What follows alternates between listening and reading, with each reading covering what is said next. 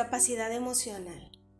La discapacidad emocional se identifica cuando desarrollamos cierta personalidad que es utilizada como careta para así poder cubrir nuestras verdaderas emociones.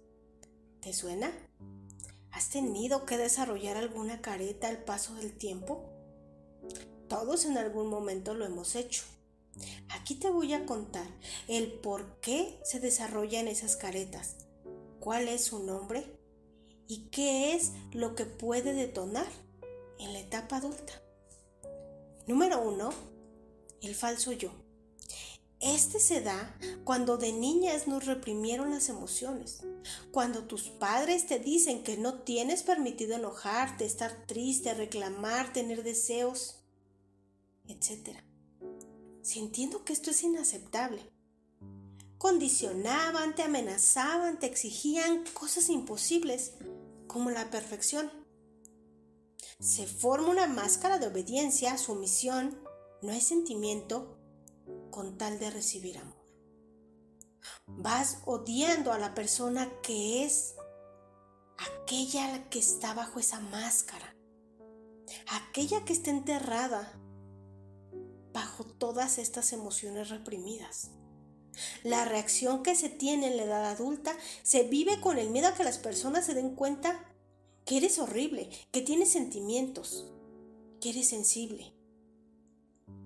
El falso yo se le va la vida complaciendo a todos, sintiéndose insatisfecho, frustrado, porque guarda todo aquello que siente bajo el enojo reprimido y el rencor, recibiendo limosna de vez en cuando y creyendo que ni siquiera eso merece.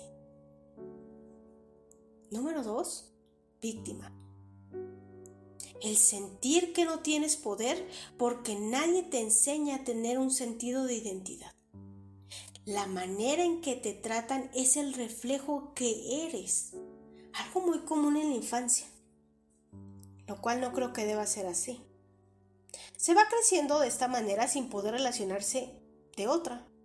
Por lo general, esto se da cuando hay padres autoritarios o críticos. En la vida adulta esto te afecta incapacitándote para tomar el control de tu vida. No puedes tomar decisiones sin pedir opinión a otros, creyendo que si eliges algo, esto va a salir mal. Permites malos tratos justificando que no puede ser de otra manera que no esté en tus manos cambiarlo, incluso llegas a pensar que lo mereces. Llegando a creer que si haces las cosas distintas, no habrá nada más para ti. Número 3. Agresión pasiva.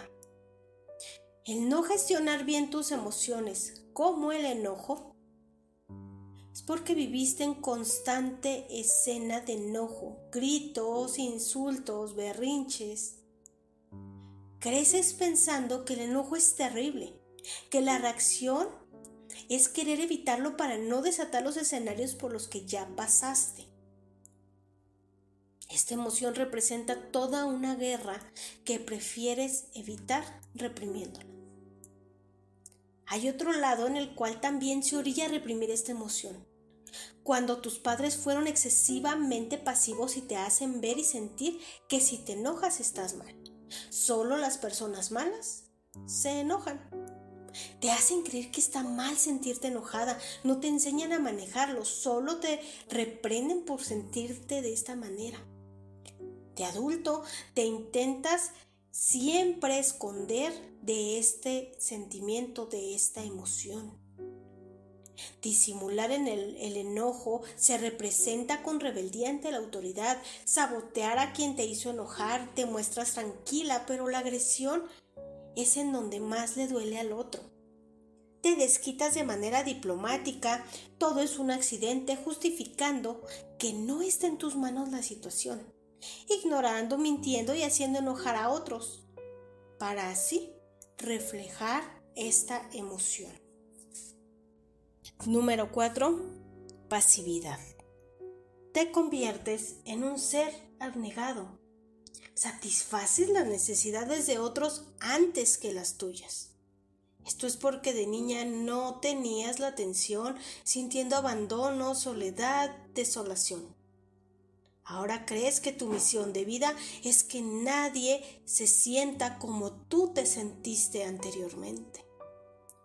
Quieres proteger de que alguien más se sienta como tú te sentiste. Las personas con esta herida se hacen las fuertes, se descuidan, se abandonan física y emocionalmente y creen que no merecen algo bueno. Creen que cuando pasa algo fantástico en su vida es casualidad. Viven pensando en la necesidad de los demás, en que nadie sufra aquello que ellos ya pasaron dejan de lado sus planes por apoyar a otros y permiten abusos. ¿Qué hacer si identifiqué en mí alguna de estas caretas? Nada va a cambiar si justificas tus heridas, si no haces nada por sanar. El saber que tienes alguna de estas caretas, alguna de estas heridas, es para que pidas ayuda. Ya no te ocultes, no te justifiques, tienes derecho a vivir en plenitud sin arrastrar a tu presente aquellas heridas del pasado que ahora son caretas, son máscaras. Aprende a nombrar y reconocer aquellas emociones. Busca el porqué de ello e identifica cuáles son los factores que las detonan para poder darle un giro significativo a tu vida. No te subestimes. No eres menos que los demás.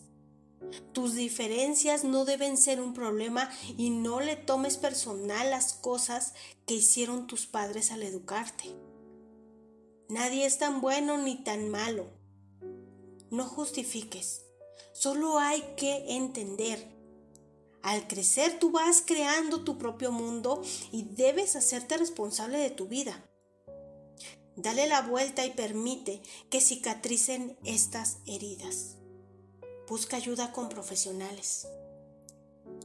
Acércate a terapias y ayuda. Una vez que identifiques tus máscaras, tus caretas, sabrás qué herida está detrás. Y así poder trabajar en ello para superarlo y para que a partir de ahora puedas vivir en plenitud.